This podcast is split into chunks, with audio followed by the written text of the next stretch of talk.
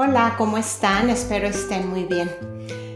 Esta semana vamos a continuar con el tema de sanar tu vida, una guía de 12 pasos para llevar amor, poder y propósito a tu vida. Ana compartió con nosotros los seis primeros. Te los voy a mencionar para dar una pequeña recordadita. El primero era salir de la negación. El segundo, mira tu sombra. El tercero, conectar con tu yo esencial. El cuarto, apropiate de tus juicios. Y el quinto, sana tu herida esencial. El sexto, acaba con el ciclo del abuso. Y hoy vamos a continuar con los siguientes seis pasos.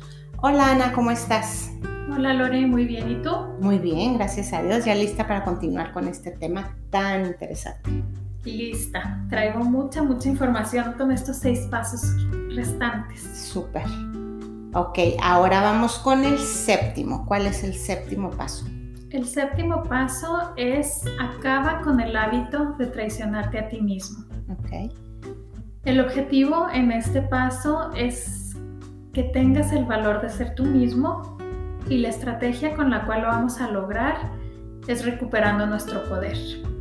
Entonces, aquí vamos a hablar un poquito de cuáles son las cosas que nos impiden ser nosotros mismos y de qué maneras a veces otorgamos el poder a otras personas o asumimos el poder de otras personas cuando no nos corresponde. Este es un punto muy importante del camino, Lore, porque ya descendimos a lo más profundo, abrimos la caja de Pandora, vimos cuáles son las heridas que traemos por ahí. Y en la medida que empezamos a sostener todo esto con compasión, en la medida que podemos ir perdonando, es como si iniciáramos un, camino hacia arriba, como empezar a salir de, esa, de ese hoyo en el que nos metimos.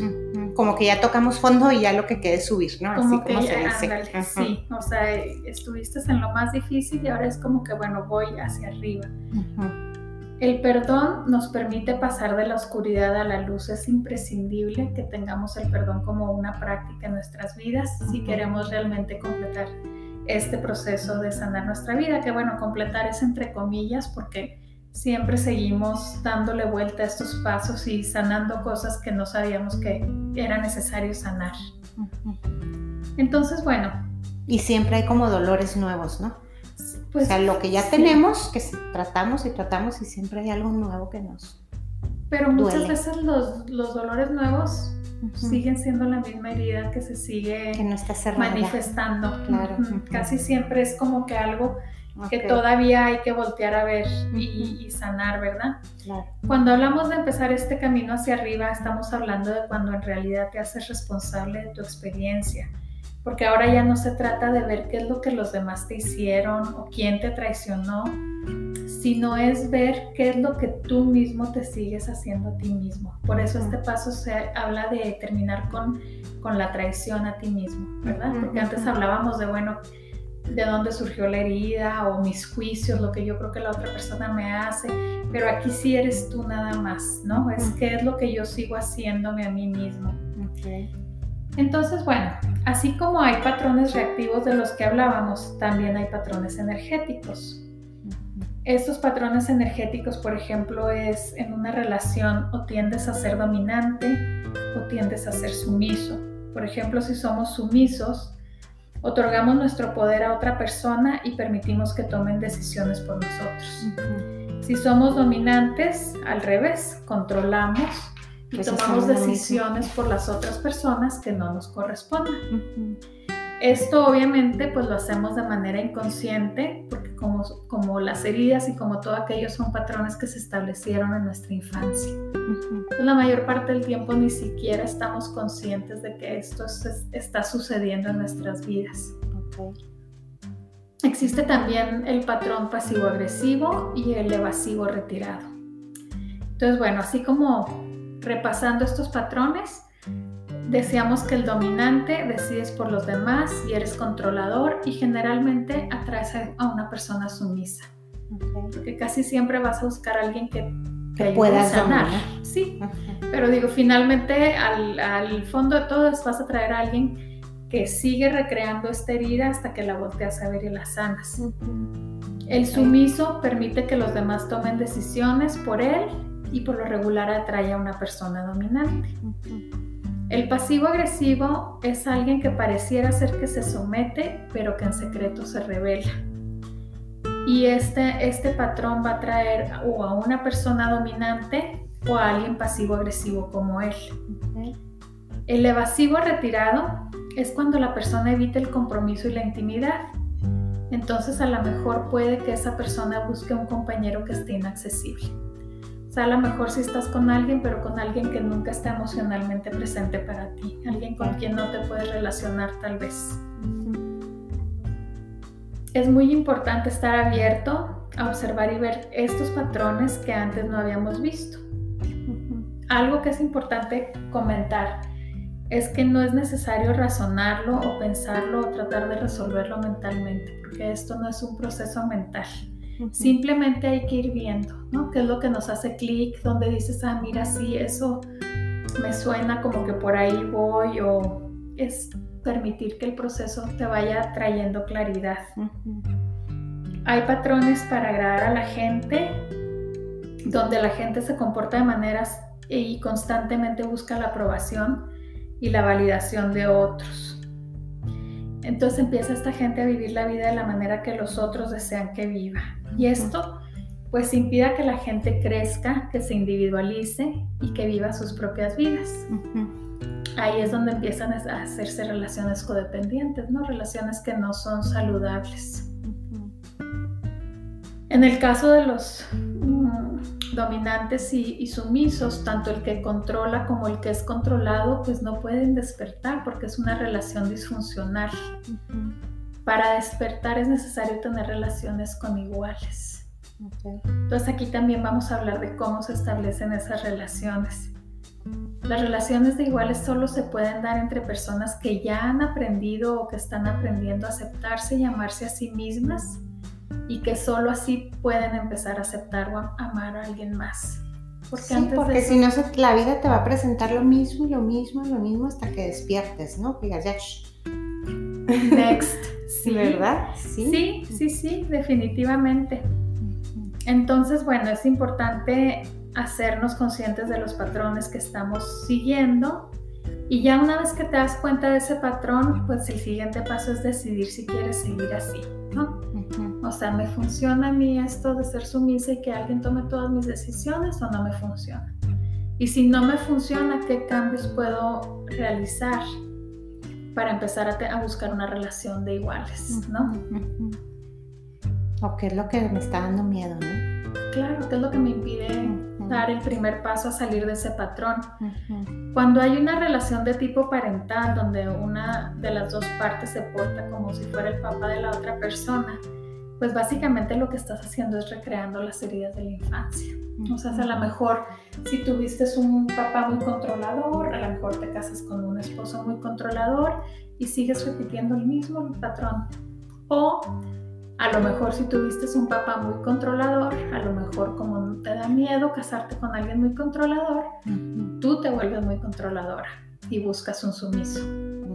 Y en ese caso tú eres el que recreas ese, ciclo del abuso.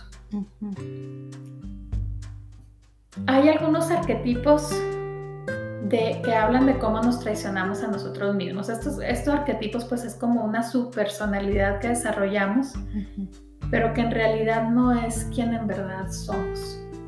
Te voy a platicar algunas de ellas nada más como para darnos una idea. Este, nos convertimos en estas personalidades buscando el amor y la aceptación. Entonces muchas veces estos roles que empezamos a jugar pues empiezan desde la infancia, ¿verdad? Tu herida, tu creencia esencial y tu patrón reactivo crean este yo falso que representa tu manera de traicionarte a ti mismo buscando satisfacer tus necesidades de ser aceptado y de ser amado.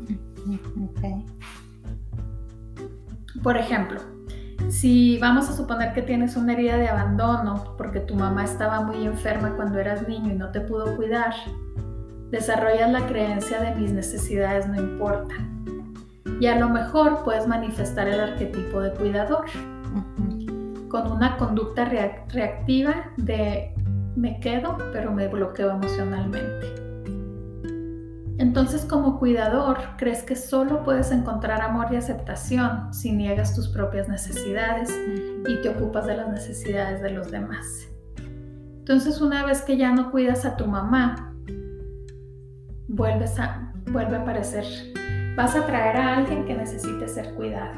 Y tú pues vas a seguir siendo el cuidador, pero de alguna manera no vas a estar feliz ni satisfecho porque tus necesidades nunca van a ser tomadas en cuenta. Ese sería un ejemplo. Otro ejemplo es, por ejemplo, una mamá que trabaja mucho y que tiene otros cinco hijos y te ignora porque no tiene tiempo para ti. Entonces vamos a suponer que esa persona con tal de llamar la atención de su mamá se convierte en un niño malo y entonces desarrolla la creencia de que si no doy problemas nadie me va a voltear a ver. Ese niño a lo mejor tiene el hábito reactivo de quedarse y luchar. En lugar de aislarse, en lugar de salir oyendo, se queda y lucha. Ese arquetipo le funciona porque cuando él le pega a sus hermanos, finalmente consigue la atención de su mamá. Y como la atención negativa es finalmente mejor que no tener ningún tipo de atención, pues de alguna manera le está funcionando eso para obtener la atención que él interpreta como el amor de su mamá. Al final ninguno de estos arquetipos funcionan ¿Por qué? Porque están basados en la autotraición. Claro.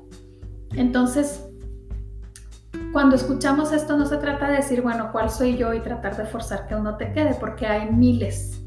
El chiste es descubrir, bueno, yo cómo me comporto, cuál es mi arquetipo. Hay, por ejemplo, arquetipos defensores. Es la gente que se queda y lucha, ¿no? Como el niño malo tal vez, como el abusón, como el general, como el juez, el crítico, suelen ser dominantes y expresan su enfado.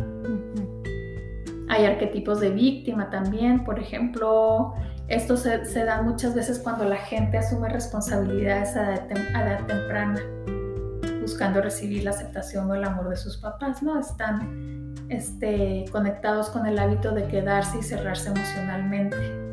Ahí, por ejemplo, se puede encontrar el cuidador, el adicto al trabajo, el workaholic, el mártir, la niña buena. Si te fijas, son personalidades bien diferentes, pero que a lo mejor si los vemos a fondo... están buscando lo mismo. Están buscando lo mismo y tienen en común eso de que se quedan y se aíslan por, las, por las creencias que tienen, ¿no? Hay arquetipos de escapistas, son los que evitan el conflicto y la responsabilidad y están conectados con el hábito reactivo de salir huyendo. Es por ejemplo el artista, el ermitaño, el don Juan, la mujer fatal, se aíslan, se desconectan y evitan cualquier tipo de compromiso. Estos en lugar de expresar su ira la internalizan hasta que ésta se activa y entonces se marcha. Y ahí puedes ver de repente a la gente que a lo mejor está en un trabajo y algo ya no funciona y salen huyendo a otro trabajo o de relación en relación. Estos son solo algunos ejemplos. Otra manera de ver este material, Lore, es cuando vemos que hay dos razones fundamentales por las que un niño no se convierte en un adulto pleno, maduro y capaz. Una puede ser que los padres hayan sido excesivamente protectores y que el niño se sienta controlado y dominado. Y la otra es lo contrario, que sería falta de protección y de límites, donde se le da al niño una libertad excesiva y poco apoyo.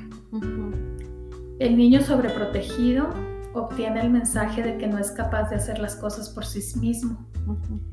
Y el poco protegido obtiene una falsa confianza, pero sin suficientes habilidades para llevar las cosas a cabo. Los dos extremos crecen con la idea de que no son capaces finalmente. Y bueno, si te pones a pensar, pues todos vamos a algunas veces caer en esos dos extremos. O sea, es muy difícil encontrar ese equilibrio perfecto entre proteger y poner límites o dejar ser a los niños, ¿no? Si no nos hacemos conscientes de esto, puede que hagamos lo contrario de lo que vivimos y caigamos en el otro extremo. Por ejemplo, si crecimos sin ningún límite, a lo mejor vamos a querer tener muchos límites y vamos a ser demasiado rígidos con nuestros hijos. Qué difícil. Qué difícil, ¿verdad? Sí, pues es una tarea de observarse constantemente. Estas subpersonalidades que componen el falso yo están impulsadas por la herida y han sido creadas a partir de la vergüenza y del miedo que tenemos. Entonces, bueno, después de un tiempo te das cuenta de que traicionarte a ti mismo es un precio demasiado caro que hay que pagar para obtener el amor de quien sea, ¿no? Llega un momento que el dolor psicológico es tanto que, que, dices, ya, no puedo más. Y es cuando de repente la gente a lo mejor abandona su trabajo o termina un matrimonio, algo pasa. Ya de pronto la persona dice, ni un paso más. Es cuando ya tocas fondo y es cuando dices tú, ahora sí ya toqué fondo y ya empieza a hacer el proceso de que voy para arriba y ya empiezas a descubrir hacia la fuerza, sí, ya no tienes a dónde ir abajo, ya tienes que decir ya qué me está pasando, ¿verdad? Hay dos maneras de llegar a esto. Algunas personas toman una decisión consciente de empezar a hacer cambios pequeños y de dejar de traicionarse a sí mismo. Y en otras ocasiones hay gente que el universo le da una empujadita, ¿no? Que es cuando de repente a través de un accidente, a través de una enfermedad, a través de que, no sé, a lo mejor un matrimonio mucho tiempo y llega la otra persona y dice hasta aquí llegué y el otro se queda así como que, ¿qué pasó? Entonces, bueno, estas son las oportunidades que, te ayudan a, a, voltear y decir hasta aquí y a ver cómo vas a recuperar tu poder. Para recuperar tu poder, pues lo más importante es ver cómo lo perdiste. ¿Qué fue lo que hiciste para perder tu, para perder tu poder? O cómo lo otorgué, ¿verdad? ¿Cómo, sí, ¿cómo se lo diste a alguien? ¿Entregaste tu libertad a cambio de seguridad? ¿O de qué maneras te contienes y dependes de otros? Y luego hay veces que entregas tu poder así como poco a poquito, poco a poquito, que ya te perdiste de pronto dices tú, ¿en qué momento? Y ya de repente no tienes nada y ni cuenta te diste en el camino. Entonces ahorita dices tú, ¿en dónde lo perdí? A veces que vas a decir, no, tengo idea. Claro. Lo perdí, no tengo idea porque fue tan, tan poco a poco, ¿verdad?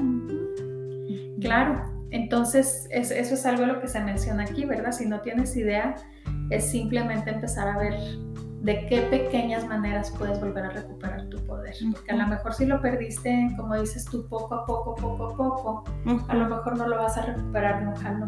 O sea, a lo mejor es un proceso también de, de regresar, ¿no?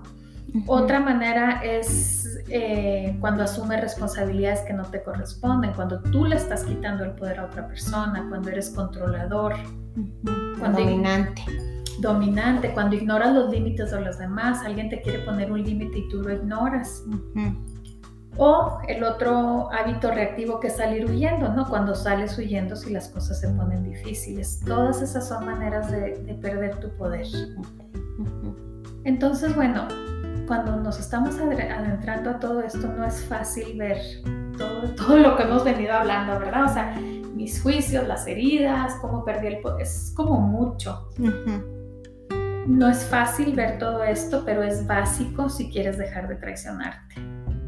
Sí, porque ese es como que ese es el punto de partida. Si yo me traiciono, yo ya estoy invitando a los demás a que me traicionen a mí misma, ¿no? Si no me amo, pues no me van a amar. Entonces nuestro punto de partida siempre es vamos a ser nosotros mismos ¿verdad? Date el amor. Darte cuenta cuando no estás siendo tú mismo, cuando te estás traicionando.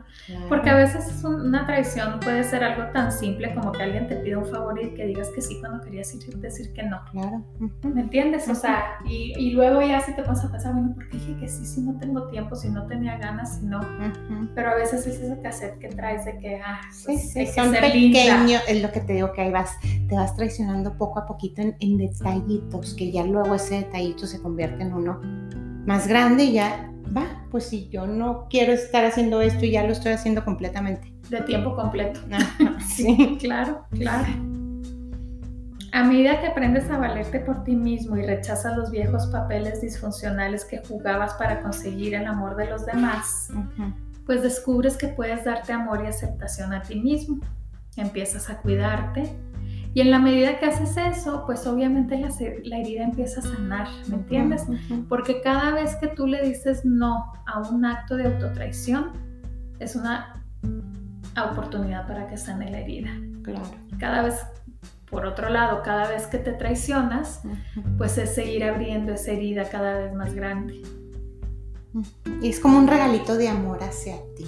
¿verdad? Y ya cada vez que te das más amor a ti, pues ya empiezas a sentirte mejor. Sí, y, empiezas a reconocer más fácilmente todas las veces que te estás autotraicionando.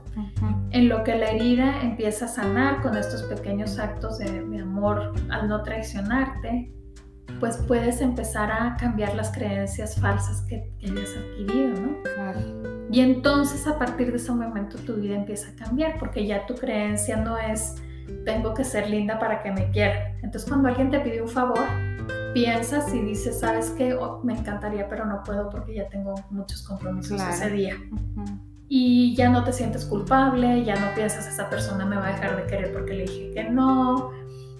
Empieza a cambiar tu vida cuando, cuando te das oportunidad de vivir ese proceso.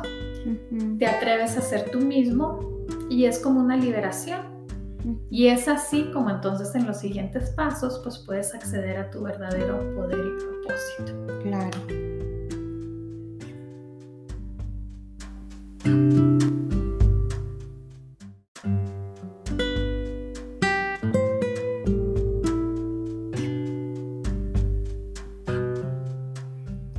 Ok, Ana, vamos con el paso 8. El paso 7 estuvo súper interesante, un poquito extenso, pero bien interesante para que, bien importante no traicionarnos a nosotros mismos, ¿verdad?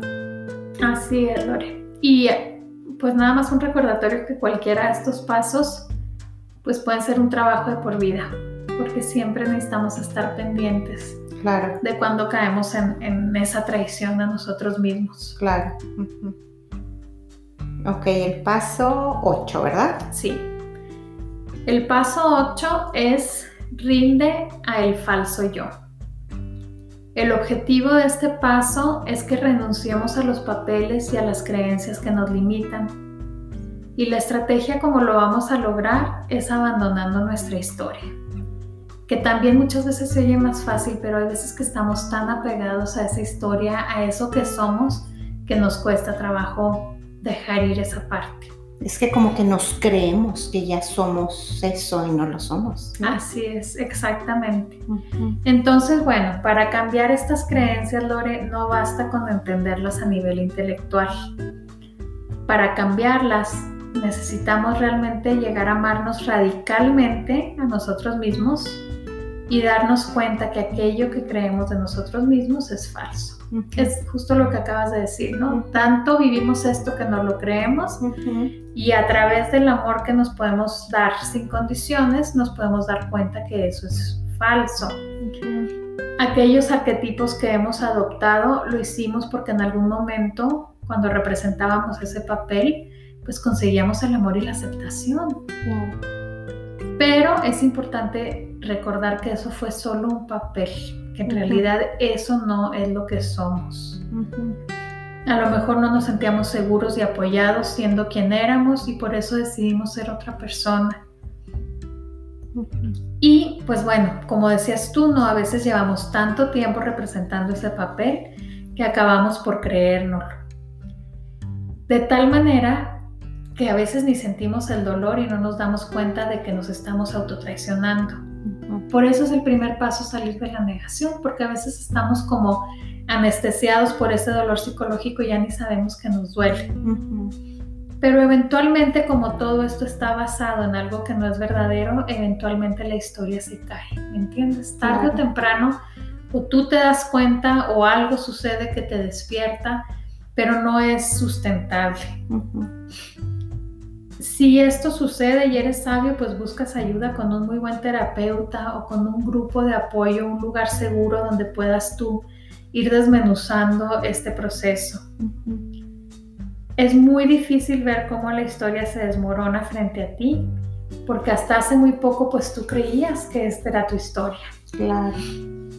Y lo que es más, no solo es difícil para ti, es difícil para tu pareja, para tus hijos, para tus amigos, porque ellos también creen que es esto. Entonces de repente cuando sucede que alguien tiene un despertar de repente, ¿no? Y cambia completamente, la gente no le cae bien, que ya no seas la cuidadora, o no le cae bien que no seas la niña buena que está ahí la sumisa, pensando en las necesidades de todos los demás menos las tuyas.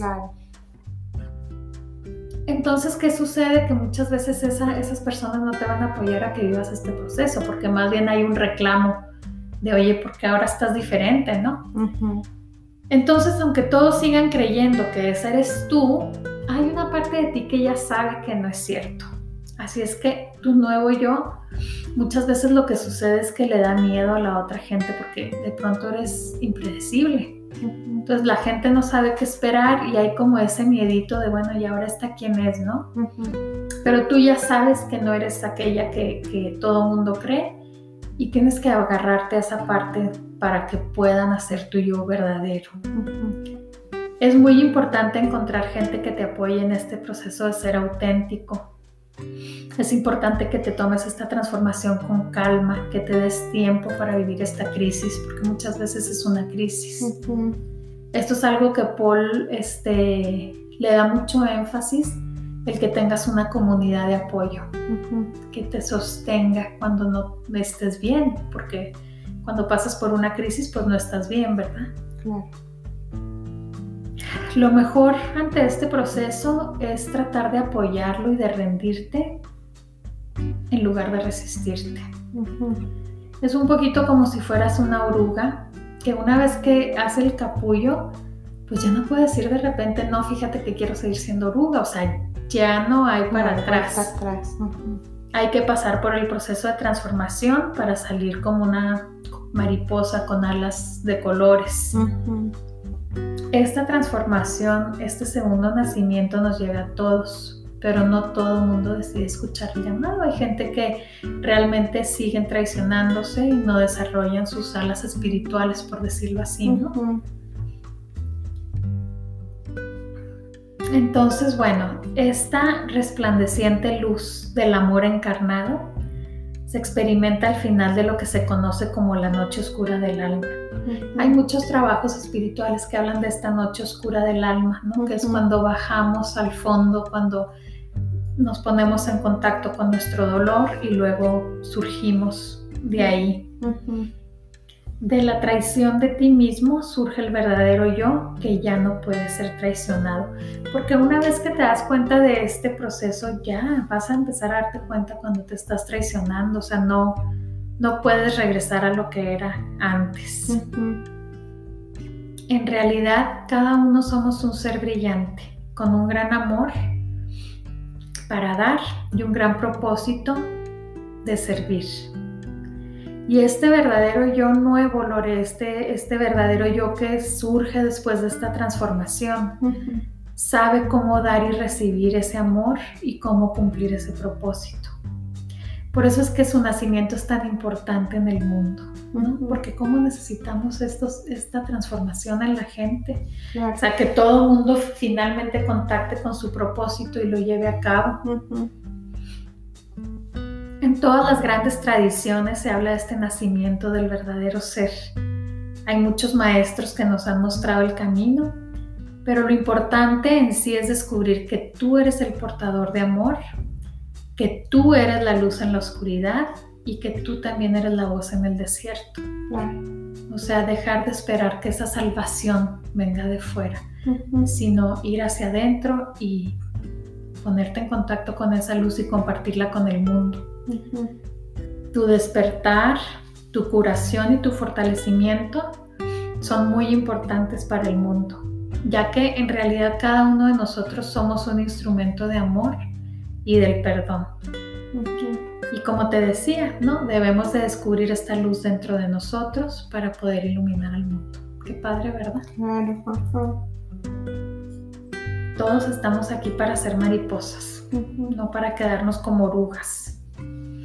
Pero bueno, pues como... Nada, es fácil, ¿verdad? O sea, la transformación no es fácil. Sí, la transformación no es fácil y algo muy importante es que no podemos dar lugar a lo nuevo si nos aferramos a lo viejo. Entonces ahí es donde empieza ese proceso de soltar. Y de empezar a conocer a este yo nuevo y descubrir en realidad qué es lo que es importante para ti, porque a veces tienes tanto tiempo desconectada de ti misma que que no sabes ni lo que te gusta, no sabes lo que es importante para ti. Así es que bueno, el trabajo aquí personal consiste en honrar tu verdadera, tu verdadero yo lo que sientes y lo que ocurre espontáneamente y sin esfuerzo. Porque cuando te pones en contacto con todo esto es como que empiezas a fluir, o sea, es dejar de ir contra la contracorriente, ¿no? Empiezas a fluir. Cuando nace este verdadero yo, la vida personal y la vida impersonal se unifican y ya puedes ser tú mismo, individualizado y único. Y en ese momento te encuentras listo para desempeñar tu parte en el viaje colectivo, ¿no? Porque cada uno tenemos un rol especial, algo con lo que vamos a contribuir. Antes tal vez no podíamos porque las acciones estaban impulsadas por la herida. Y cuando estás actuando desde tu herida pues los resultados no van a ser necesariamente buenos para nadie más.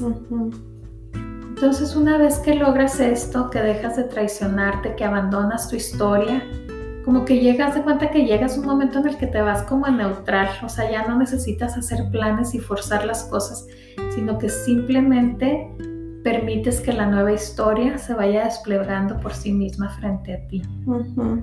Es como un proceso más suave, más orgánico y pudiéramos decir que en este momento es cuando permites que el espíritu actúe a través de ti, ¿no? Un poquito como la, la oración de San Francisco Asís que dices, hazme un instrumento de tu paz. Cuando llegas a este momento es un poquito como tener esa disposición de decir, bueno, que mi propósito se realice a través de mí. Ok. ¿Cómo ves? Sí, ¿verdad? El aceptarse y fluir es básico. Ya, ya no estás...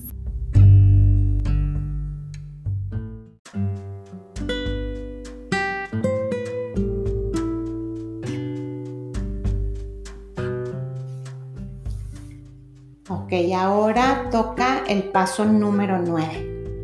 El Silore. El paso 9 es expresa tus dones y talentos. El objetivo en este paso es que hagas lo que más te guste hacer y la estrategia para lograrlo es ser creativo y asumir riesgos. Es momento de dejar de hacer lo que no quieres y empezar a hacer lo que deseas. Debes dejar de traicionarte y empezar a honrarte. Porque cuando haces un trabajo que no te honra o que no está conectado con tu pasión creativa, pues eso te lleva a la depresión, te lleva a estar inconforme, molesto, no quieres estar ahí. Ya quieres salir del trabajo, ya quieres que se llegue la hora, te da flojera empezar. Sí, todo eso, ¿no? Entonces, bueno, en el pasado la herida y las creencias, o sea, por, por la herida y por las creencias, abandonamos algunos de los principales intereses o pasiones o dones que teníamos desde niños y pues es momento de seguir a nuestro corazón y reconectar con ellos, aceptar esos dones que teníamos, muchas veces se pierden si te pones a pensar, ¿no? Cuando, cuando alguien estudia, por ejemplo, que no, pues es que tu abuelito fue abogado y yo soy abogado, entonces tú vas a ser abogado. Y a lo mejor ese niño quería ser escultor. Y ya se desconecta completamente de ese lado artístico, ¿no? Entonces hay que entrar en contacto con lo que realmente queremos hacer con, lo que, con aquello a lo que nos gustaría dedicarnos ya de por vida. Este paso, fíjate que está muy relacionado a la herida que pudiéramos tener por parte de nuestro padre. Si tienes una herida fuerte por el lado de tu papá, es posible que necesites desarrollar tu confianza antes de poder salir al mundo y expresar tus dones. Entonces, bueno, hablamos mucho de cumplir tu propósito, pero ¿cómo puedes empezar a cumplir tu propósito? Honrándote. Es muy importante que te honres en todos los niveles. Por ejemplo, en el nivel espiritual, que expreses tus dones y los pongas al servicio de los demás. Ese va a ser tu propósito. Cuando te honras a un nivel mental, es cuando conoces y entiendes lo que quieres conseguir, cuando tienes una visión, que sabes a dónde vas. Cuando te honras a nivel emocional, pues es cuando sientes ese fuerte deseo de conseguir algo, es cuando estás conectado con tu pasión. Y cuando te honras a nivel físico es cuando sabes estar presente en el proceso, ¿no? cuando te mantienes aterrizado y cuando diseñas una estrategia práctica de cómo vas a, conseguir ese propósito con la visión que tienes y con la pasión que te lleva a iniciar ese movimiento. Vamos a suponer que te honras de manera espiritual, mental y emocional, pero físicamente no sabes estar presente, no sales a dar los pasos que hay que dar, pues no vas a llegar a hacer nada, ¿no? Porque necesitas ese plan práctico de cómo lo vas a lograr. Entonces, bueno, la pregunta aquí es ¿cuál es tu don? Y muchas veces no sabemos. No es de sorprendernos de pronto que no sepamos porque muchas veces de niños, buscando la aprobación de papá o la aprobación de mamá, nos desconectamos de ellos, ¿no? Entonces, era lo que te decía, ¿no? Cuántas veces la gente estudia una carrera por, por tener la aceptación de su papá o por seguir una tradición familiar, o a lo mejor cuántas veces alguien elige pareja de acuerdo a las expectativas de su mamá y pues dejas a lo mejor una parte esencial de ti misma por seguir el camino que te están trazando. Que yo siempre pienso que estos caminos se trazan con las mejores intenciones. Yo no creo que nuestros papás quieran hacernos daño intencionalmente, pero muchas veces se hace ese daño, ¿no? Al, no permitir que la persona sea quien sea, sea quien es más bien. Sí, vamos enterrando esos dones, ¿verdad? Por miedo. Ahorita que dices tú, el papá quiere que sea abogado, pero a mí me gusta ser escultor. ¿Cuántos este, eh, tanta gente que dice, no, o sea, lo artista no deja. No vas a hacer eso porque claro que no. Entonces ya vas escondiendo, dices tú, sí, claro que no, no, no deja. Tengo que ser médico, tengo que ser abogado porque me voy a morir de hambre de músico. Y entonces dejas encerrado dentro de ti, no sé dónde, esa parte tuya que le encanta la música, pero por miedo a, ya vas a ser abogado como tu papá. Entonces ahí poco a poco vamos escondiendo esos dones que al final ya ni siquiera nosotros los podemos encontrar porque los escondimos también por ser aceptados, ¿verdad? Sí, que, ya no sabes ni dónde los dejaste. Que ya no sabes dónde están. Y que, por ejemplo, si, si la creencia era no es que el arte no deja, si a lo mejor tú tienes esta crisis ah, de la edad mediana y este, dices, no, ya me acuerdo que a mí lo que me gusta es la escultura y todo, pero si a lo mejor tu creencia, esa limitante es el arte no deja, aún si empiezas a expresar tu don y empiezas a meterte en el mundo de la escultura, a lo mejor al principio vas a batallar mucho para vivir de eso, porque tú tienes bien claro que el arte no deja. Sí, porque ya me lo metieron toda mi vida Exacto. Por eso es tan importante empezar a ver, a como a desmenuzar esto, decir, bueno, o sea, no solo cuál es mi don, pero cuáles son las creencias que tengo en relación a ese don. Claro. Este. ¿Por qué lo escondí? Sí, porque sí, y, y, y cómo al retomarlo tengo también que ver qué creencias vienen con él para ver si esas creencias me ayudan o me limitan. Me limitan, claro. Entonces, bueno, de alguna manera de cuenta que es como si primero nos traicionáramos a nosotros mismos para saber qué es lo que no deseamos hacer. Y vamos aprendiendo de nuestros errores y empezamos a honrarnos poco a poco. Muchas veces en esta crisis de la mediana edad revaluamos o reinventamos nuestras vidas. Es cuando de repente la gente da unos cambios que dices tú, ah, caray, ¿qué, qué pasó, verdad? ¿De dónde salió eso? Hay que tener claro que nunca es demasiado tarde para dejar de, traicionarnos a nosotros mismos. ¿Qué hay que hacer? Dos cosas. Lo primero es dejar de hacer lo que no quieres hacer. Y lo segundo, pues es preguntarte qué quieres hacer y empezar a hacerlo. Que suena muy sencillo, pero en realidad en la práctica muchas veces nosotros mismos ponemos resistencia o tenemos miedo, ¿no? Entonces de pronto creemos que podemos hacer lo que detestamos y que podemos hacer lo que nos gusta al mismo tiempo. Pero lo que sucede es que en realidad cuando acabas de hacer lo que no te gusta, ya no tienes energía para hacer lo que te gusta, ¿no? Es difícil. Entonces empiezas a vivir como en este mundo de contradicciones, donde tu lema es quiero pero no puedo. Y la verdad es que sí puedes, pero no quieres, porque si quisieras, seguirías buscando la manera de irlo haciendo poco a poco. No podemos darle entrada a lo nuevo mientras seguimos aferrándonos a lo viejo. Entonces es esencial dejar de hacer lo que no te gusta.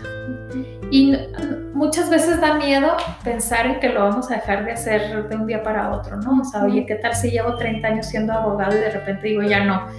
Espérate, si ahora qué, cómo, de qué voy a vivir. Entonces, es importante observar con compasión las resistencias que tenemos y aceptar que tal vez no nos sentimos listos para dar un gran paso, pero que sí podemos dar un pequeño paso.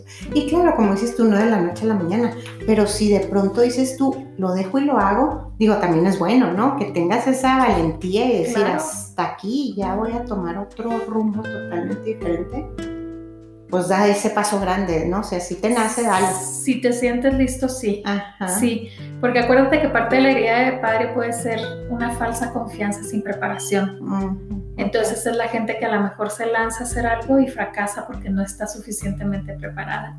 Pero, pero si sientes que eso es y sientes que estás lista, claro, y lo puedes hacer de un día para otro, qué padre. Pero bueno, pues hay dos maneras de hacerlo, ¿verdad? Una sería esa que dices tú, la otra es empezar una transición consciente y suave donde tal vez reducimos el número de horas que trabajamos en lo que no nos gusta, o sea, ir viendo cómo podemos, si es demasiado abrumador hacer todo el cambio, cómo podemos ir tomando esos pequeños pasos. Reconocemos nuestra resistencia, pero sin permitir que nos impida progresar, ¿no? O sea, vamos hacia, hacia donde queremos. Lo más importante es que acabemos con la creencia de quiero pero no puedo. Hay que dejar de decir lo que no podemos hacer y hay que empezar a decir lo que sí podemos hacer, porque ahí es donde está el cambio, en ir encontrando qué es lo que sí podemos. Si seguimos enfrascados en decir lo que no podemos hacer, todavía estamos en un papel de víctima y pues acuérdate que ya para este paso ya habíamos dicho ya no vamos a ser víctimas, ¿verdad? Ya vamos a, recuperar nuestro poder. Entonces, si nos descubrimos que seguimos en papel de víctima, hay que pasar de ser víctimas a ser creadores de nuestra realidad, a solo hacer aquello que realmente deseamos hacer, a buscar esa motivación que viene de dentro de nosotros y a darnos el tiempo y el espacio que se necesita para construir, ¿no? Y contactar con este deseo que, a veces, como tú decías, está olvidado. Por eso es tan importante sanar esta herida de, de papá, porque las heridas de papá nos impiden hacer lo que nos gusta, ¿no? Como te decía ahorita, a veces no tenemos confianza, no, no, no, nos sentimos preparados para salir hacia afuera o a veces tenemos esa falsa sentido de confianza y salimos sin preparación. Es hacer un alto en donde estás ahorita y preguntarte, ¿lo que estoy haciendo me hace feliz? ¿Me apasiona? ¿Verdad? me da plenitud y si hay un pequeño espacio en el que digas, no, entonces como por ahí buscar y preguntarte para... Para ver por dónde puedes empezar a tomar pasos pequeños. Ajá. Así es. Este, cuando hay una herida de papá puede que te cueste mucho tomar riesgos, que tengas un miedo excesivo o puede que los tomes de más y eso tampoco te ayude a, ser exitoso, ¿no? Hay algunas subpersonalidades como el charlatán que sabe aparentar pero que no sabe hacer las cosas, el falso artista que sabe vender el producto pero no lo puede entregar, o infinidad. Como te digo, el chiste no es como tratar de ver en cuál de estas caes, sino ver cuál es la tuya, porque hay miles de subpersonalidades. Hay otras personas que tienen una herida de papá que no logran salir de la puerta porque tienen tanto miedo al rechazo. Y entonces aquí lo que sucede es a veces gente que se prepara excesivamente pero que tienen la creencia de no estoy preparado, no, no me siento listo para hacerlo, ¿no? Algunas subpersonalidades de este, de este caso, por ejemplo, es el que lo deja todo para mañana. O sea, ya tengo todo para empezar mi proyecto, pero mañana, mañana lo voy a empezar y el mañana nunca llega. O aquel que es muy soñador, ¿no? Que tiene todas las ideas de los negocios y todo, pero todo está acá arriba y no lo aterriza con una práctica, como decíamos ahorita. O el estudiante profesional que ya tiene cinco maestrías y va por tres doctorados y siente que necesita seguir estudiando para poder salir al mundo. El perfeccionista que, que nunca está en todas las condiciones adecuadas para poder expresar sus dones. Entonces con esta gente lo que sucede es que están excesivamente preparados, pero poco motivados. No, no están en contacto con su motivación interior que les permita salir y dar ese primer paso. Otras subpersonalidades, por ejemplo, son los adictos al trabajo, los mártires, los esclavos, los salvadores, que tienen la creencia de yo tengo que hacerlo porque si no lo hago yo, nadie lo va a hacer. Y si te pones a pensar, a veces escuchas esto y dices, sí, conozco a alguien que es así. Este, no sé si te pasa que dices, sí, esto lo ubico en tal persona o, ¿no? Claro. Eh, cuando la creencia es yo tengo que hacerlo y si no lo hago yo nadie, me, nadie lo va a hacer, eh, estas personas piensan que es necesario sacrificar sus necesidades a fin de satisfacer las de los demás. Y en realidad en un mundo equilibrado, pues importan las necesidades de los demás, pero también las mías, ¿me entiendes? Tiene que haber un equilibrio entre mis necesidades y las necesidades de las demás personas. Oye, o ahí justificas, perdón, no, pues es que lo hago por amor a, a, él o a ella o a mis hijos. Y nada que hay un miedo escondido que tú justificas, dice que es por amor a. Claro. Pero en realidad es por la falta de amor a ti. Claro. Sí, que justificas que. Ajá, aquí ya estás sacrificándote tú este, justificando que lo haces por alguien más, por un miedo que traes dentro de no avanzar, de no dar ese paso, ¿no? Sí. Entonces con eso te justificas, es que yo es por, por mis hijos, por mi pareja, por... Y yo creo que es muy fácil ver cuando la gente en realidad lo hace por amor o cuando lo hace por sacrificio, ¿me entiendes? Porque la gente que hace algo por sacrificio te deja saber tarde o temprano, o sea, ay, yo que todas estas noches no dormí por ti, o yo que dejé de hacer todo esto por llevarte a los partidos de soccer. Alguien que lo hace porque es lo que en ese momento quiere hacer, no te lo va a estar, no te va a pasar la factura. Claro, no, no, Entonces, este, sí, claro, es un punto muy importante. Es por falta de amor a uno mismo, no por, no por amor a los demás, ¿verdad? Sí. Y sí, y el chiste aquí sería, ¿no? Parte de lo que dice este trabajo es que tú no puedes darle amor a los demás mientras no tengas primero esa conexión con el amor a ti mismo. Entonces, bueno, pues si te identificas con alguna de estas subpersonalidades, es muy probable que, que te hayas desconectado de tus verdaderos talentos en la infancia. Todo esto sucede tal vez porque, porque papá no fue capaz de estar presente o porque estuvo presente de una manera poco saludable, que era lo que veíamos en un principio de las heridas, ¿verdad? Puede haber mucho papá, poco papá o un papá inadecuado. Entonces a lo mejor o estaba ausente física o emocionalmente, digo, puede ser que físicamente haya estado ahí pero no, no estaba presente para ti. O puede ser un papá que estaba encima de ti todo el tiempo diciéndote qué hacer y cómo hacerlo, demasiado controlador.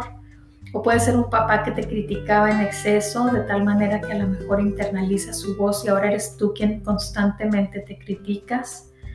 Así es que es importante ir como viendo todo esto y darte tiempo para sanar esta herida, porque en lo que te empiezan a caer los 20, pues de pronto duele.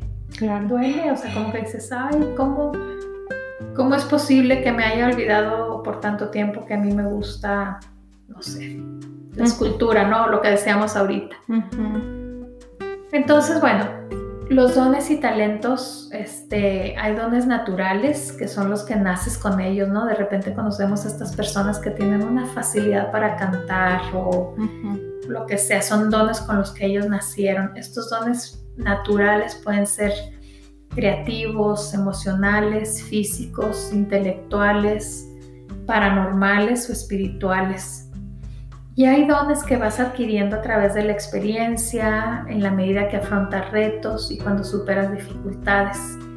Entonces la combinación de estos dones naturales y experienciales es lo que te permite estar presente justo ahí donde es necesaria tu presente, su, tu presencia y donde puedes realizar tu propósito creativo, ¿no? Como que ya una vez que, que, esto lo tienes en contacto, vas a llegar al momento justo donde alguien necesita que tú des una palabra de apoyo o donde compartas el don que tienes, el que sea. Entonces, bueno, para resumir este paso, Lore, lo que se te pide es que te pongas en contacto con tus dones y que hagas lo que te gusta. Claro. Nada más. Y bueno, una manera de hacer esto es decirle sí a las oportunidades que surgen en la vida, ¿no? Porque muchas veces surge la oportunidad y que en este proceso de autotraición dices que no. Pasan y pasan las oportunidades y no llega el momento. Entonces hay que tener los ojos abiertos y saber decir sí cuando la vida te está ofreciendo la oportunidad. Claro.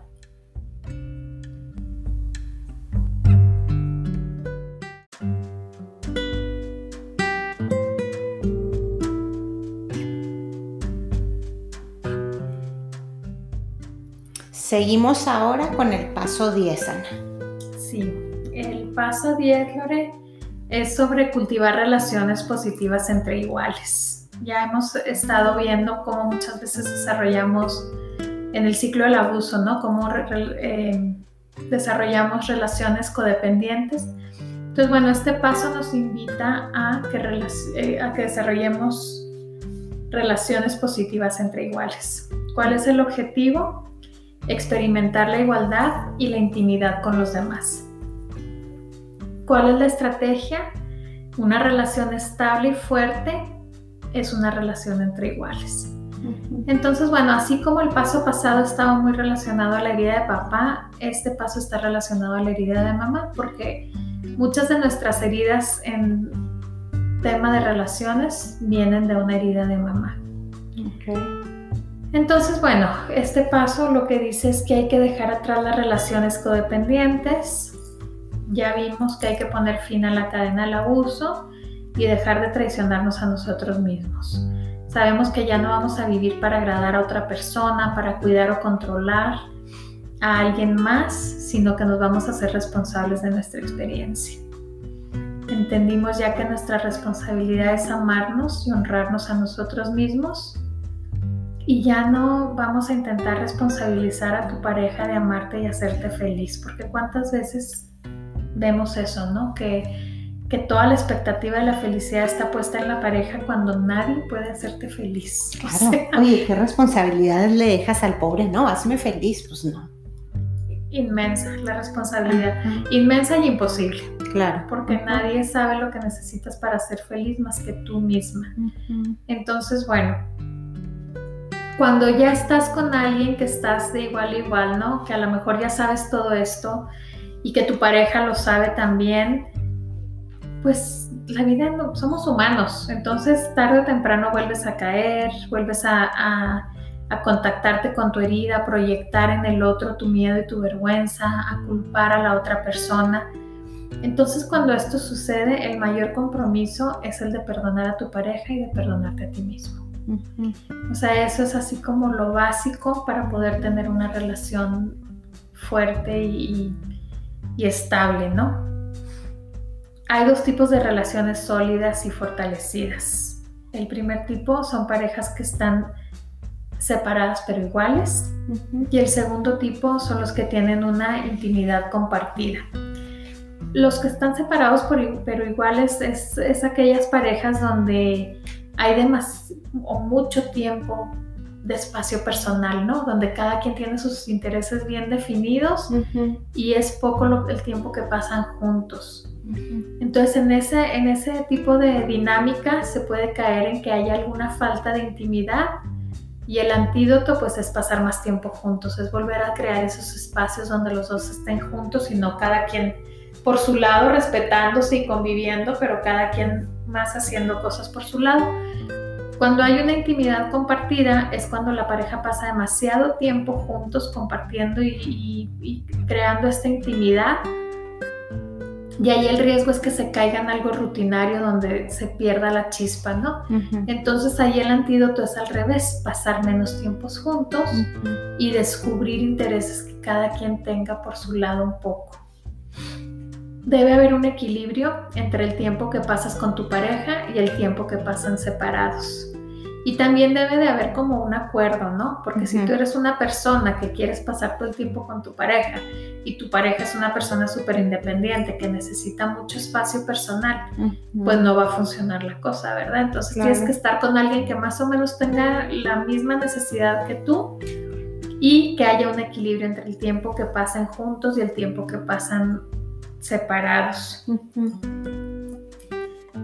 que una relación exitosa como es, pues es realista. No pide demasiado ni pide demasiado poco. Una relación exitosa es donde aceptas al otro como es y donde puedes estar presente para él o para ella sistemáticamente. Cuando el que se asoma es el que te cae bien y te hace reír o cuando el que se asoma es el que te pone los pelos de punta y te desespera horriblemente, ¿no? O sea, fíjate, cuando se acepta al otro como es.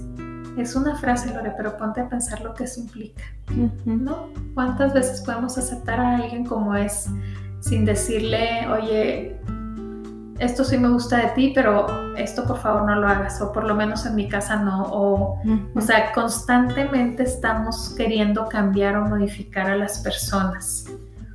En una relación exitosa hay un compromiso sólido de poder estar presente con esa persona, sea como sea.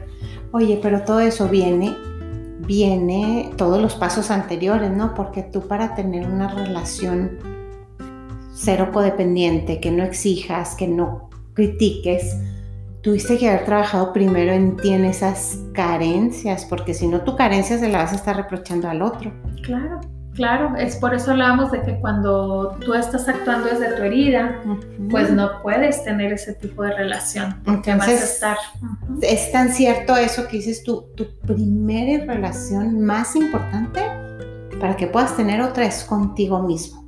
Entonces, todo esto que hicimos es primero sanarnos, ¿verdad? A nosotros mismos, mi relación conmigo, aceptarme, honrarme, respetarme, no traicionarme, hacer lo que a mí me gusta una vez que yo ya estoy así como completa, abrazándome, aceptándome, ya mi relación conmigo somos así, ves, varis, ya es cuando viene ahora sí que dices tú, vamos a ver ahora sí nuestra relación, porque si no, se me va a venir presentando el mismo círculo vicioso de, de, de experiencias, como tú dices, el universo me va a estar presentando las mismas relaciones hasta que nos sane yo, ¿no? Claro. Entonces sí que importante todos estos, o sea, para llegar yo digo a este paso tuvimos que haber trabajado los ocho anteriores súper bien.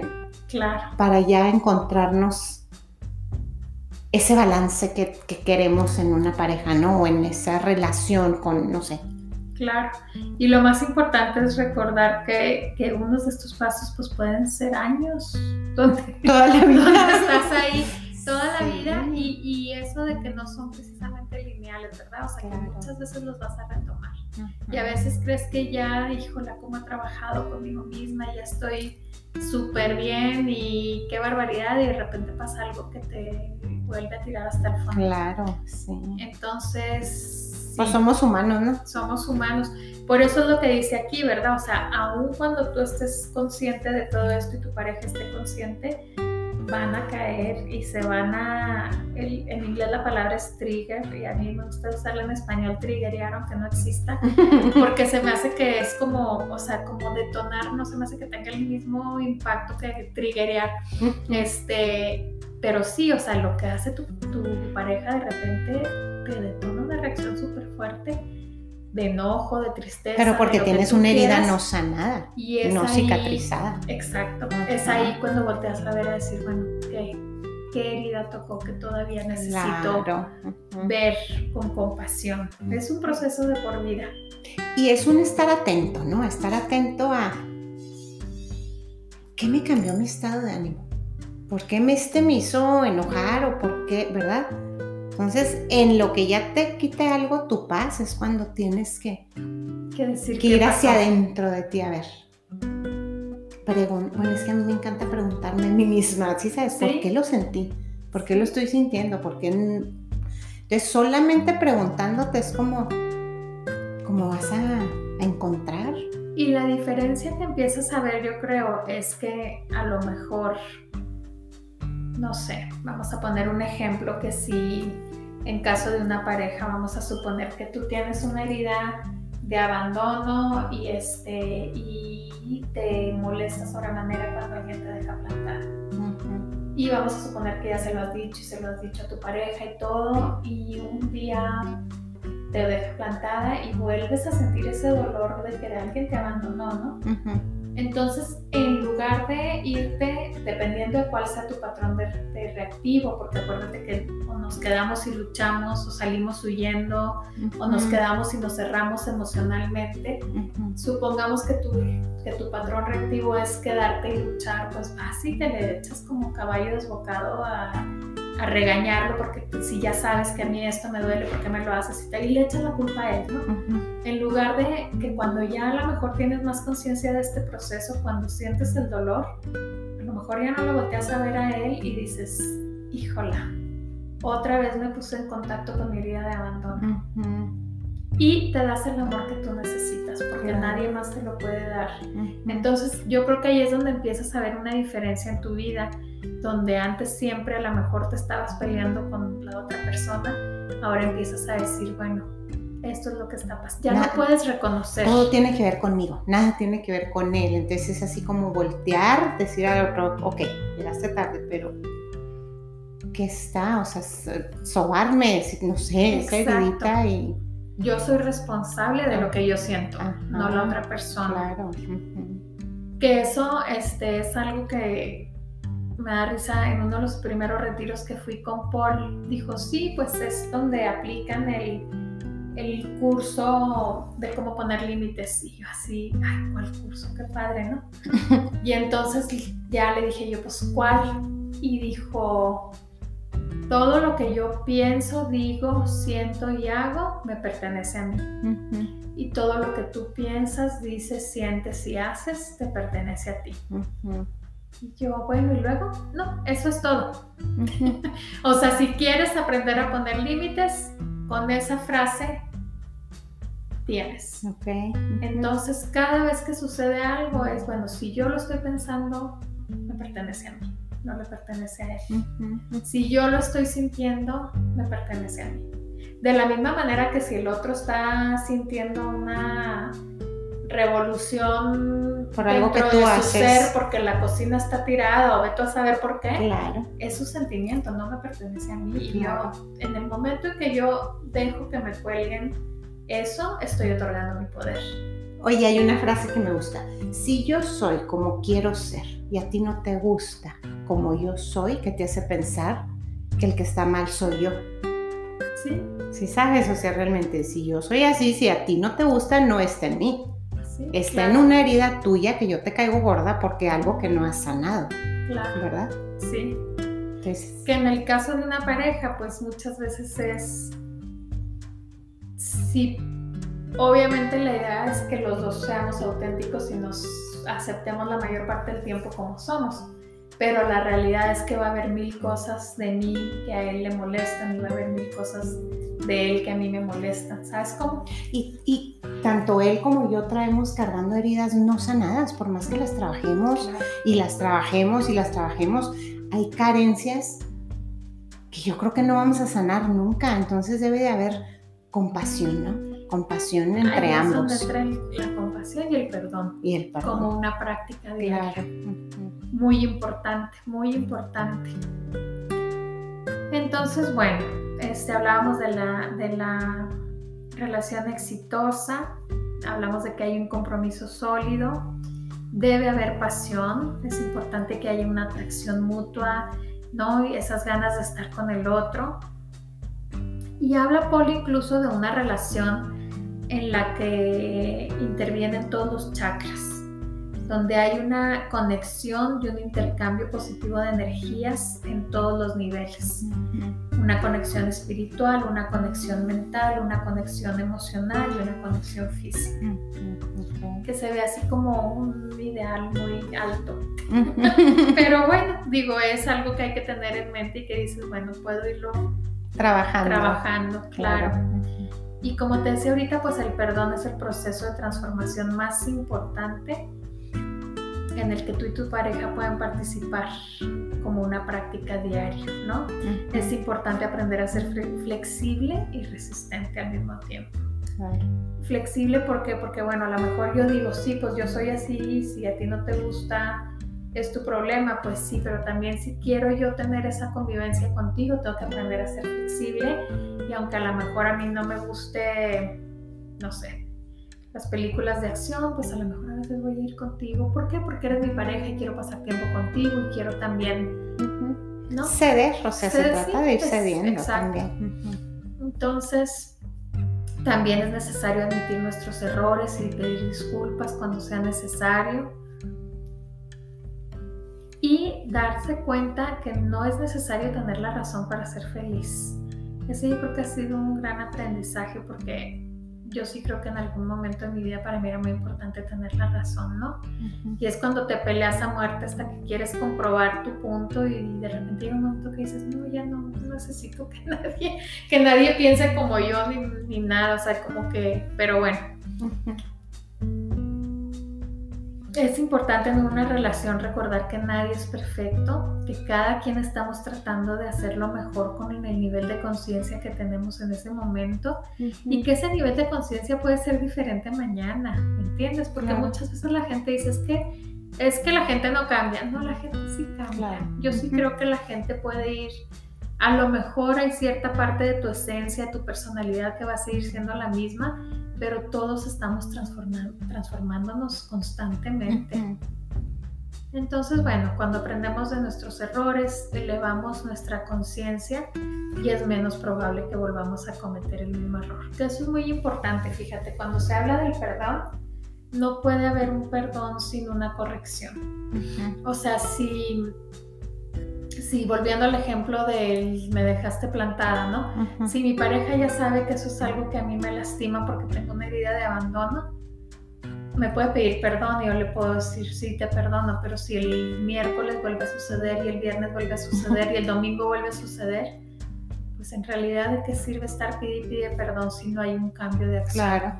Entonces es muy importante que el perdón venga acompañado de una corrección, ¿no? En realidad decir, ¿sabes qué?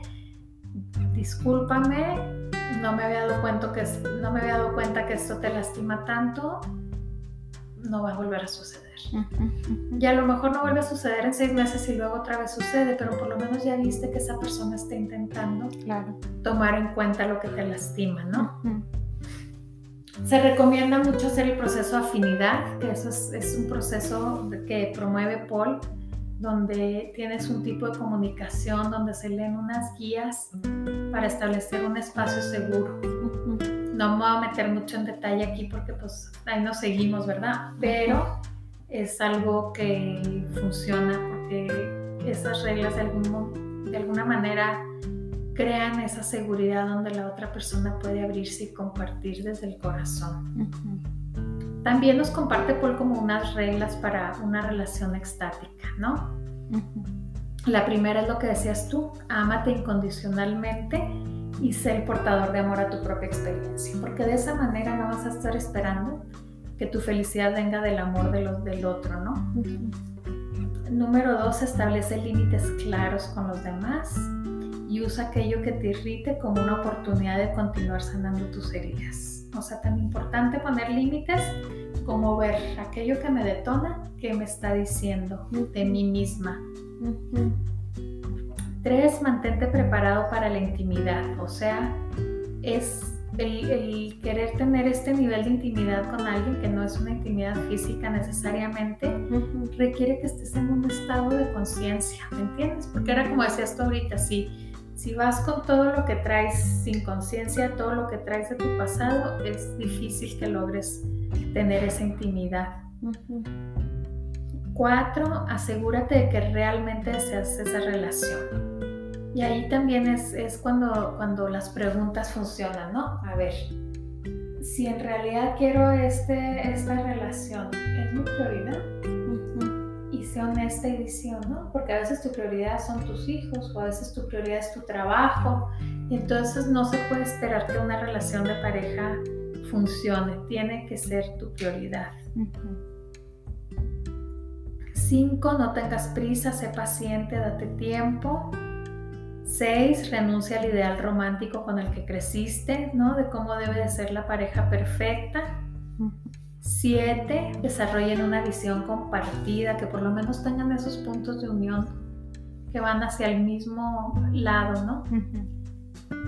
8. Considera las necesidades y las experiencias de tu pareja como, como igual como igual de importantes que las tuyas. O sea, si yo creo que mis necesidades son más importantes, pues no, ya desde ahí estamos empezando mal, pero hay que considerar que tanto las experiencias de tu pareja como las tuyas son igual de importantes. Claro. 9. Sé monógamo.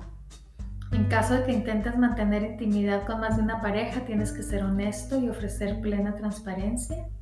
Aunque aquí dice él, es muy difícil realmente que puedas tener esas relaciones como paralelas y tener una buena relación con las dos partes, ¿verdad? Pero si lo vas a hacer, por lo menos que sea transparente y que todas las partes involucradas estén conscientes. 10. Evita culpar o avergonzar a tu pareja. Y 11. Ofrécele a la relación el tiempo y la atención que necesita. Es como una planta, ¿verdad? No podemos esperar que crezca si no la riego, si no la pongo en las condiciones óptimas. Y pues bueno, recordar que una relación es una obra de arte que se construye día a día y que se trabaja cada momento en ella. Claro.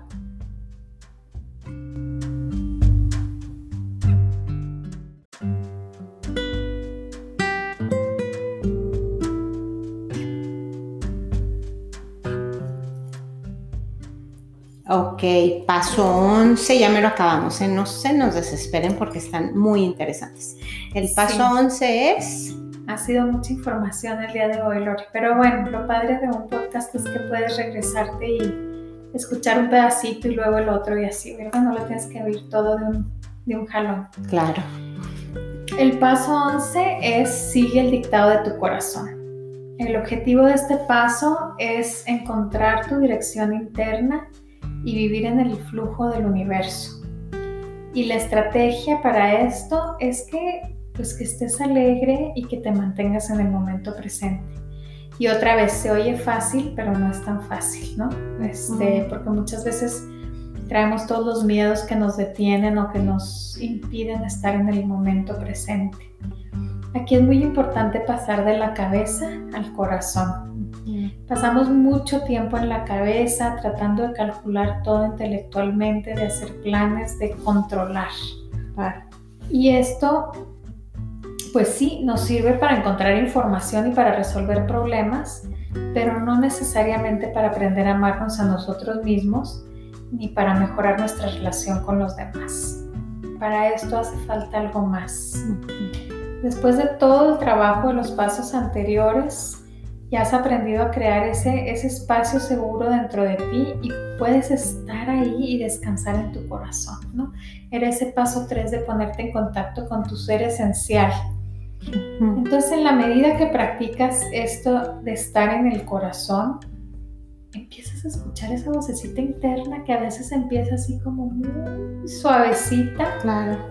Y poco a poco aprendes a confiar en esa voz y en lo que oyes y empiezas a actuar a partir de ello. Y entonces lo que sucede es que cuando empiezas a darte ese amor a ti mismo, se traduce en amor a los demás. La integración de tu sombra puede, te, trae compasión que le puedes ofrecer a los niños heridos de este mundo. Y hablo a los niños interiores de las otras personas, ¿verdad? O sea, porque una vez que has estado tú en contacto con tu niño interior herido, ¿Y sabes lo que es eso? Cuando ves que alguien está reaccionando, sobre reaccionando, digamos, puedes ver el niño herido que hay dentro de él y más fácilmente puedes sentir compasión. Claro. Este amor y esta aceptación pues crean una nueva conciencia. Y esta nueva conciencia surge de la integración de tu cabeza y tu corazón, de la razón y del intelecto, de lo masculino y lo femenino, de la luz y la oscuridad, de la humildad y la trascendencia. Sintetizas todos estos opuestos y tomas fuerza de ambos lados, porque ambos lados tienen cosas buenas. Entonces agarras lo mejor de tu parte masculina, lo mejor de tu parte femenina y sales más fuerte una vez que integras esos dos opuestos. Una vida integrada va a ser muy diferente a una vida polarizada.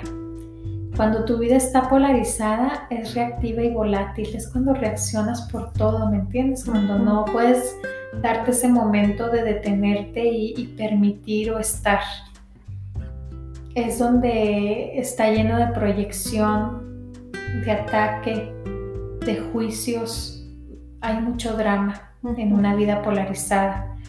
Una vida integrada, por el otro lado, es tranquila y serena, ya que ahí pones todos los juicios sobre la mesa y los puedes contemplar con amor y compasión. Entonces el drama disminuye automáticamente. Es como si en una vida este, integrada, es como si tú fueras el testigo y el participante al mismo tiempo.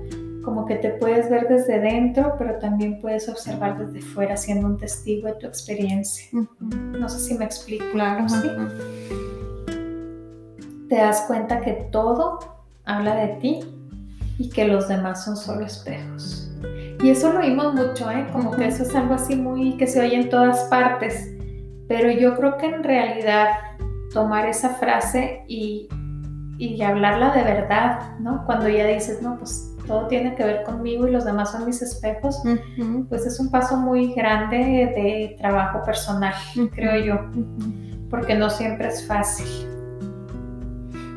Entonces, cuando, cuando haces esta integración, pues la paz interior se convierte en una realidad.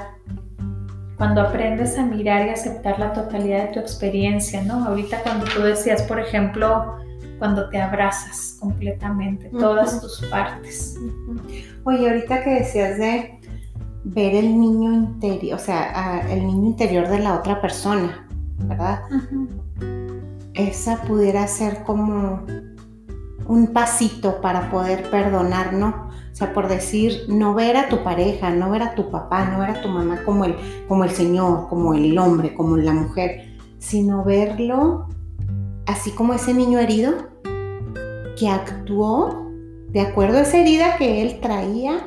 Entonces ahí ya a lo mejor puede entrar en nosotros la compasión para que sea a nosotros más fácil el otorgar un perdón y saber que no fue nada personal, que todo fue hecho por la herida que el niño interior de tu papá traía por su abuelo o por su bisabuelo.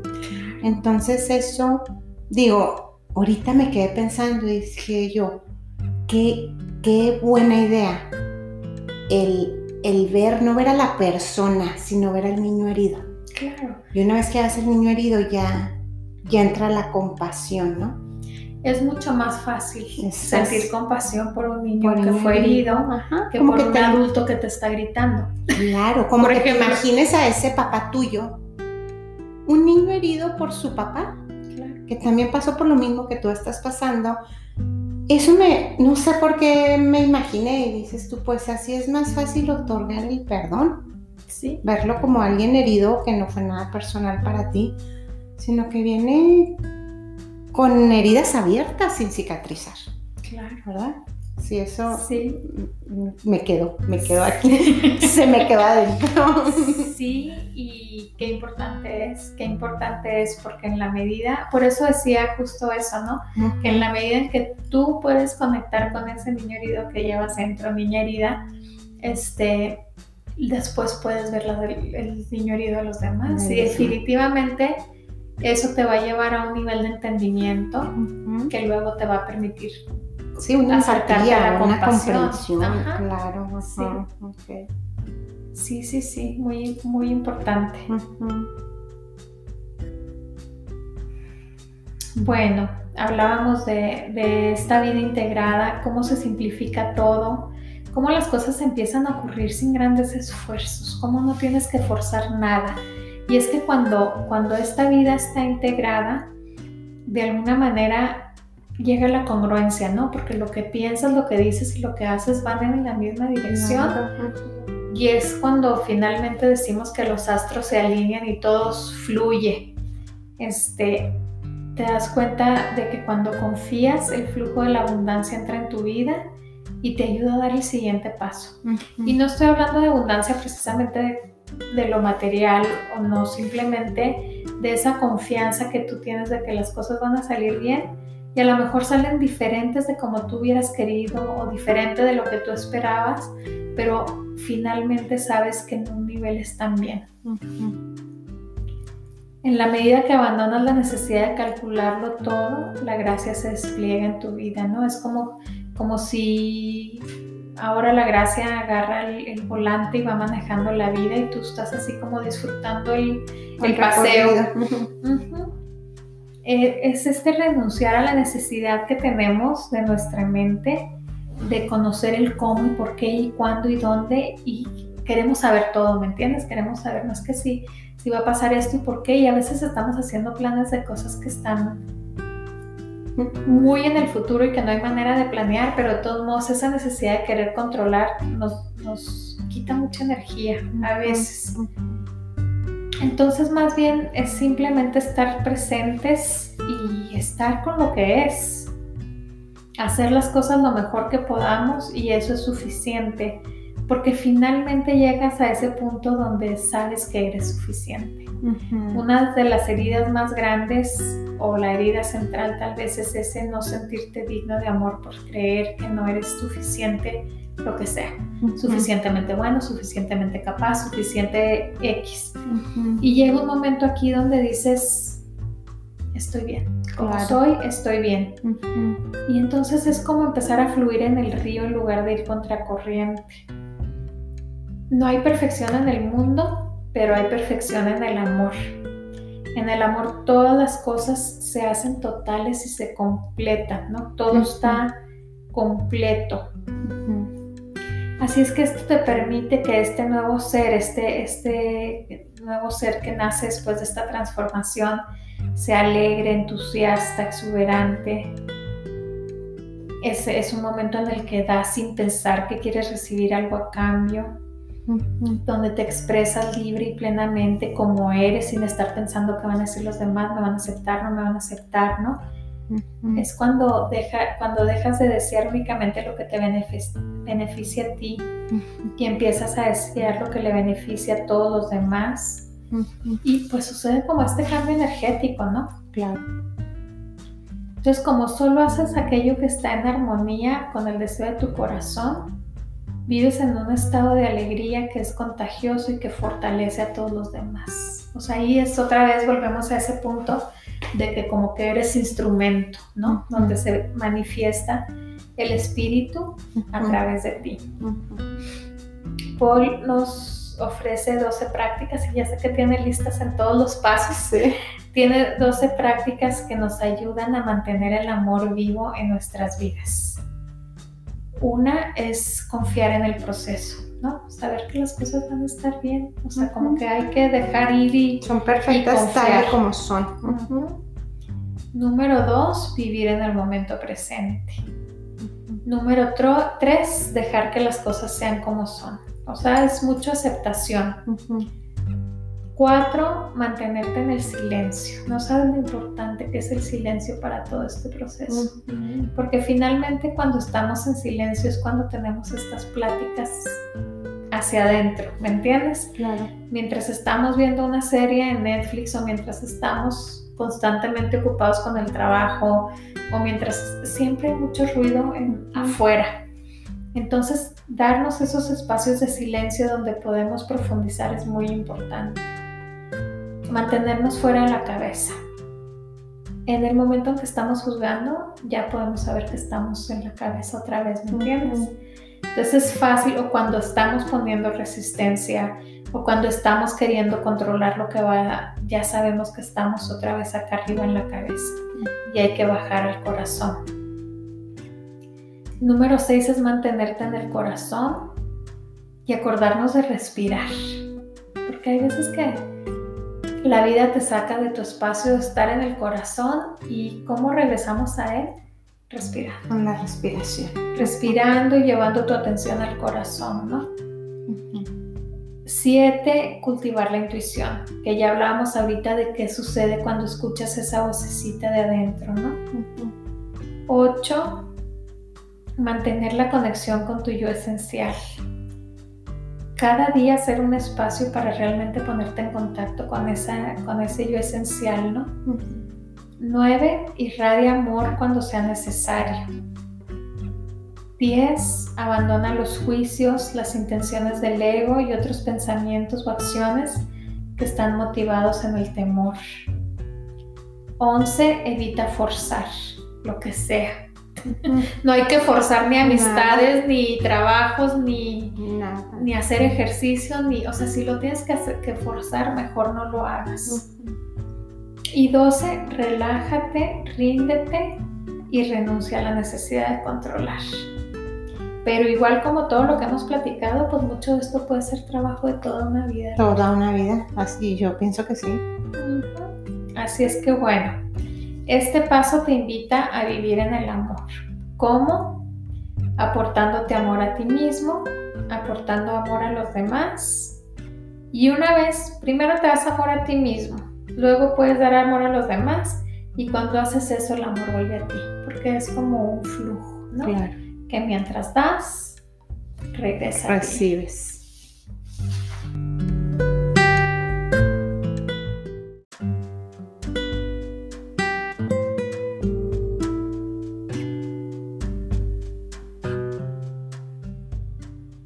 por último, el paso número 12. Así es, Lore es como cerrar muy bonito este, este círculo de 12 pasos. Y el paso 12 es fortalece a los demás para que despierten y sanen. El objetivo es ser un instrumento del amor en un mundo de temor. Fíjate qué bonito eso. Y que es cierto, justo ahora en donde el temor es tan palpable, ¿no? En cualquier, se escucha mucho, no solo por la pandemia, sino por todas las situaciones que se viven en el mundo actualmente. Y la estrategia pues es vencer a tu ego, ¿no? Cuando te das cuenta que estás actuando desde tu ego, eh, retomar y no dejarte enganchar por el ego y coserte en la salsa, así dice Paul, como si, como si fueras un platillo que necesita eh, como una olla de lento cocimiento, ¿no? Se tarda, se tarda para que quede justo en su punto. Entonces eso es algo muy importante en todo este proceso, no querernos apurar, no, querer, no decir, ay, mira qué padre los últimos pasos, me voy a conectar con mis dones y los voy a expresar y, y voy a servir a los demás, porque si lo quieres hacer antes de sanar, te vas a convertir en un sanador herido que no va a estar sanando, ayudando a los otros a que inicie su proceso, ¿no? Entonces, básicamente, pues cuando alcanzas un cierto lugar en tu proceso de sanación, eres llamado a servir y a compartir el trabajo con otros. Compartes con otros lo que has aprendido, pero es un proceso orgánico y natural. Se va dando de manera así simple, ¿no?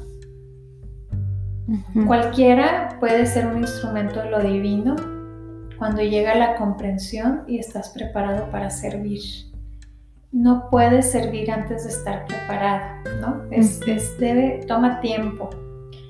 Los sanadores que tratan de ayudar a otros antes de curar sus propias heridas se convierten en sanadores heridos. Entonces, bueno, aquí aplica aquello de que cuando el alumno está listo, aparece el maestro. Igual cuando el maestro está listo, pues aparecen los alumnos, ¿no? Entonces en este paso se te pide que devuelvas a los demás la comprensión y el apoyo que has recibido. Y lo hermoso de este mapa pues es que es universal, o sea, no importa con la gente de, si platicas con alguien de China, de Rusia, de donde sea, todos van a identificarse con este patrón de tener heridas, de, tener creencias, es algo que se da básicamente porque compartimos nuestra humanidad. La mejor manera de compartir este trabajo es de igual a igual, ¿no? Como un hermano o una hermana, reconociendo tu humanidad y tus imperfecciones. Es importante que mantengas tu práctica espiritual para que puedas profundizar en este camino de sanación en cada momento, porque siempre seguimos aprendiendo, no es como que vayamos a llegar a un momento de que, ah, pues ya, estoy en el paso 12 y nada más ya, ya la hice, ¿no? Ya acabé. Ya acabé. Es importante tener cuidado con no agotarte, ¿no? Porque no puedes estar nada más dando, dando, dando sin, sin llenar tu, tu copa también, ¿no? Tiene que estar llena para que puedas compartir. Y también hay que tener un poco de cuidado en no ser perfeccionistas, porque finalmente tu compartir no va a ser perfecto, vamos a cometer errores, vamos a aprender de los errores. Entonces hay que ser humilde, paciente y, empezar a, a, compartir cuál ha sido nuestra experiencia, ¿no?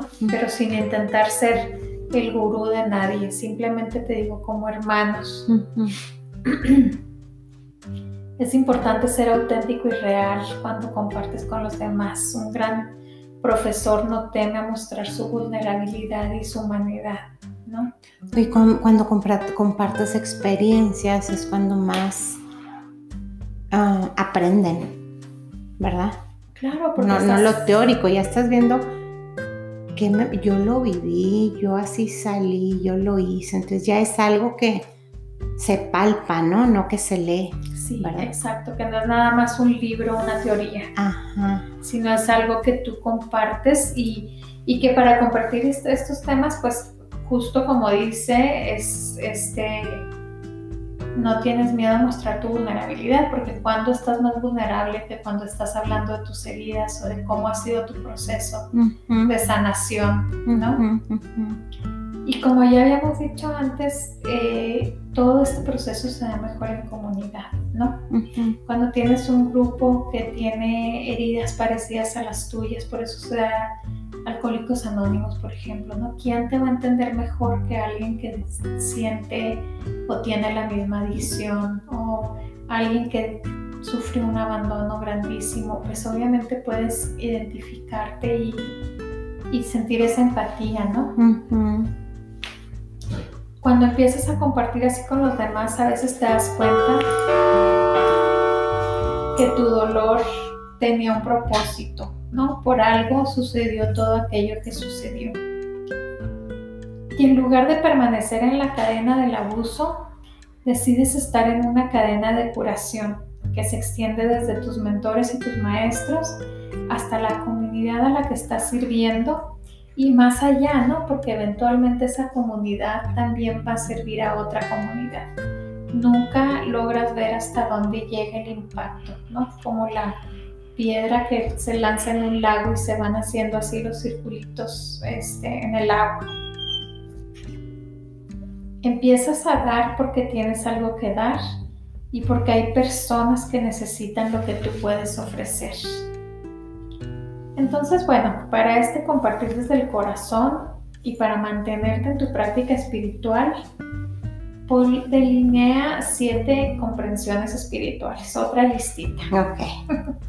Entonces, la primera es saber que todo el mundo merece amor en todo momento.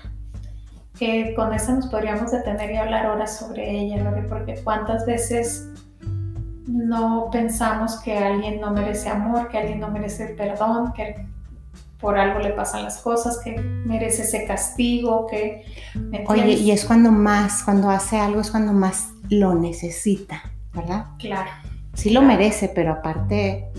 Sí, como, como oxígeno lo necesita. Lo necesita más porque si hizo cualquier cosa que uno pudiera decir no merece amor, al contrario, o sea, es cuando más necesita el amor, ¿verdad? Claro. Pero eso, o sea, llegar a hacer esa afirmación de corazón requiere mucho trabajo porque no todo el tiempo lo podemos ver tan claramente. Número dos, eh, darme cuenta que mi propósito es aportar el amor que se necesita en toda situación. Esa es una gran tarea, qué barbaridad. Tres, aceptar mi igualdad espiritual con todos los seres. No hay nada de que alguien es más espiritual o menos espiritual, porque luego eso, eso es cuando la gente mide la espiritualidad, es muchas veces porque a lo mejor se quitó la máscara de niña buena y se puso la máscara de espiritual, ¿me entiendes? En realidad no puedes decir quién es más espiritual que otra persona. Claro. Cuatro, comprendo que mis juicios son engañosos y que nunca están justificados. O sea, en realidad un juicio nunca es cierto en sí. Cinco, cuando el miedo me atrapa, lo reconozco y lo contengo compasivamente. Veo la naturaleza distorsionada de todos los pensamientos, palabras y obras que han sido impulsados por el temor y me abstengo de condenarme a mí mismo o de condenar a los demás. 6. Aceptar la responsabilidad por todo lo que pienso, digo, siento y hago. Que ya lo habíamos platicado, ¿no? Era esto de los límites. Y por último, Siete, entender que el amor aporta paz, alegría y compleción. Es estar completo, ¿no? Y por otro lado, la falta de amor produce dolor, tristeza e insatisfacción. Y darme cuenta que cada momento yo puedo elegir si dar amor o retenerlo. Claro. O sea, cada momento la decisión es tuya, ¿no? Tú sabes si quieres aportar paz y alegría a las otras personas o si quieres ofrecer dolor, tristeza, insatisfacción. Cada momento la decisión es nuestra. Y bueno, Lore, pues estamos así llegando al final del paso número 12, donde vemos que la curación de uno mismo es un trabajo súper profundo. Claro que no ocurre ni en días ni semanas y que cada día es muy importante estar conscientes de este proceso porque cada día tenemos, como decía ahí, la oportunidad de ponernos en contacto con el amor o ponernos en contacto con el miedo. Claro, sí, no, pues qué interesante que, este, sí, como para trabajarlo, ¿verdad? Para lentamente y pacientemente. Cada, y, cada día va a ser un reto, ¿verdad? Cada día es un reto de, descubrir y sanar y perdonar y... Claro. No, pues muchas gracias Ana y yo para terminar con el tema, este, pues nadie va a venir a rescatarte, nadie va a venir a sanarte, nadie es responsable de hacerte feliz es un trabajo personal, como tú lo decías, no es sencillo, requiere tiempo, como decía el poner a coser en una olla, ¿verdad? Sí. Paciencia y sobre todo mucho amor hacia ti mismo. Recuerda siempre que la salida es hacia adentro. Ahí está la brújula que te guiará a ese camino de sanación, de transformación y crecimiento. Regálate el perdón, abrázate mucho y muy fuerte. Descubre tu poder y encuentra el propósito de tu vida. ¿Verdad? Así es, Lore. no, pues te agradezco mucho, sí que padre a trabajar, ¿verdad? El trabajo de uno es continuo. Y como tú dices, podemos ser o víctimas o creadores, ¿no? ¿Qué eligen? ¿Ser víctimas de su vida o ser creadores en su vida? Y con esto terminamos el tema de hoy. Ojalá que les haya gustado y nos vemos la próxima semana. Ana, otra vez, muchas gracias por acompañarme. Gracias, Lore.